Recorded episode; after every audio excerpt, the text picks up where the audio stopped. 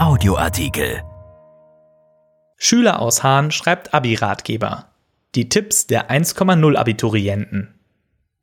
Rund 100 Top-Absolventen hat der Hahner Schüler Tim Niesner nach ihren Tipps für ein Spitzenabitur gefragt und daraus ein Buch geschrieben. Der Zwölftklässler hat seinen Notendurchschnitt selbst enorm verbessert. Bald will er auch noch einen Videokurs anbieten. Von Jörg Irsinghaus. Lehrer sind auch nur Menschen. Diese auf den ersten Blick eher harmlose Erkenntnis hat Tim Niesner die Augen geöffnet, wie er sagt. Dazu muss man wissen, Niesner ist Schüler und die Beziehung zwischen Lehrern und Schülern verläuft oft eher heikel bis holprig. Zitat Viele Schüler betrachten Lehrer als Feinde, aber das ist ein großer Fehler, sagt der 18-Jährige, der in Hahn lebt, aber in Solingen die 12. Klasse der Friedrich-Albert-Lange-Schule besucht. Vor allem, wenn man zu den Besten gehören will, wie er selbst.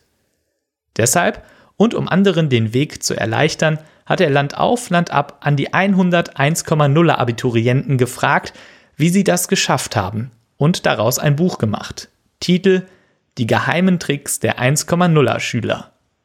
Als da eben wäre, ziehe den Lehrer auf deine Seite. Tim Niesner war nicht immer ein guter Schüler. Seine beiden Drillingsgeschwister lieferten bessere Noten ab. In der sechsten Klasse reichte es bei ihm gerade für einen Schnitt von 3,0. Das wurmte ihn und es weckte seinen Ehrgeiz. Ein Jahr später hielt er ein Zeugnis mit 1,9er Schnitt in den Händen, in der zehnten Klasse lag er bei 1,3. Der Hahner erzählt, Zitat, Danach wollte ich noch besser werden, aber ich wusste nicht wie. Seine Idee? Warum nicht die fragen, die es wissen müssen? Niesner schrieb 2200 Schulen an, am Ende willigten rund 100 Spitzenabiturienten ein, mit ihm zu sprechen. Der Beste hatte einen Abischnitt von 0,69. Niesner sagt wörtlich, ich habe mich aber nicht auf die Hyperintelligenten fokussiert, denen alles zufliegt, sondern auf die, denen es mit Tricks und harter Arbeit gelungen ist. Wochenlang wertete der Schüler Interviews aus und dabei kristallisierte sich heraus, was diese Überflieger gleichermaßen beherzigt hatten, welchen Regeln sie folgten. Nicht pädagogisch ausgewogenen, sondern rein subjektiven. Was zum anderen gleich die Struktur des Buches vorgab, von der Motivation über die Auswahl der Freunde und Sitznachbarn bis zur Lehrer-Schüler-Beziehung und dem effektivsten Lernen. Konsequent aus Schülersicht unter der Maßgabe betrachtet, welches Verhalten wohl das bestmögliche Ergebnis nach sich zieht. Ganz vorne rangiert demnach die mündliche Mitarbeit. Zwar müssen mündliche und schriftliche Leistung jeweils zu 50 Prozent gewertet werden, sagt Niesner, die 1,0er Schüler hätten aber festgestellt, dass das Verhältnis eher bei 70 zu 30 zugunsten der mündlichen Mitarbeit liege. Zudem würde derjenige, der sich rege beteilige, rund 80 Prozent des Stoffes bereits im Unterricht verstehen. Das erleichtere das Lernen.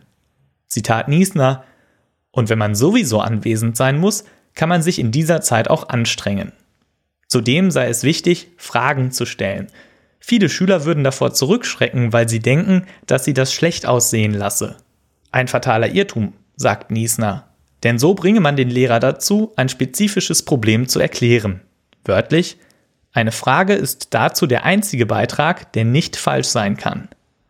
Auch die wichtige Lehrer-Schüler-Beziehung profitiere auf diese Weise. Laut Niesner empfehlen die 1,0er Kandidaten, mit Lehrern das Gespräch auch jenseits des Schulstoffs zu suchen, aber nicht zu schleimen. Das gehe nach hinten los. Beim Lernen sei ein wichtiger Tipp, sagt Tim Niesner, zusätzlich Erklärvideos auf YouTube zu nutzen, etwa von Mr. Wissen to Go oder Simple Club.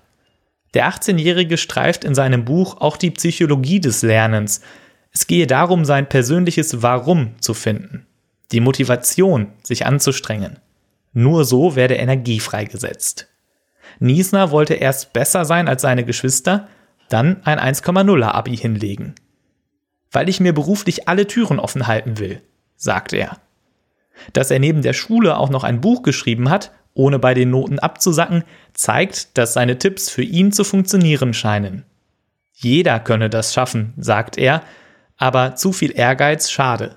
Zitat Mir ist aufgefallen, dass viele permanent lernen. Das artet in Stress aus. Die 1,0 Abiturienten haben sich alle auch anderweitig stark engagiert, sportlich oder politisch. Ausgleich sei wichtig. mindere den Druck. Dieser ist gerade in Corona-Zeiten hoch. Aber auch dafür hat der 18-Jährige Tipps parat. Dem Lehrer eine E-Mail zu schreiben zum Beispiel und ihn zu fragen, wie man besser werden kann. Eine Stunde pro Tag nutzen, um sein Grundlagenwissen aufzufrischen. Mit den Eltern einen Vertrag einzugehen, der erreichte Lernziele belohnt.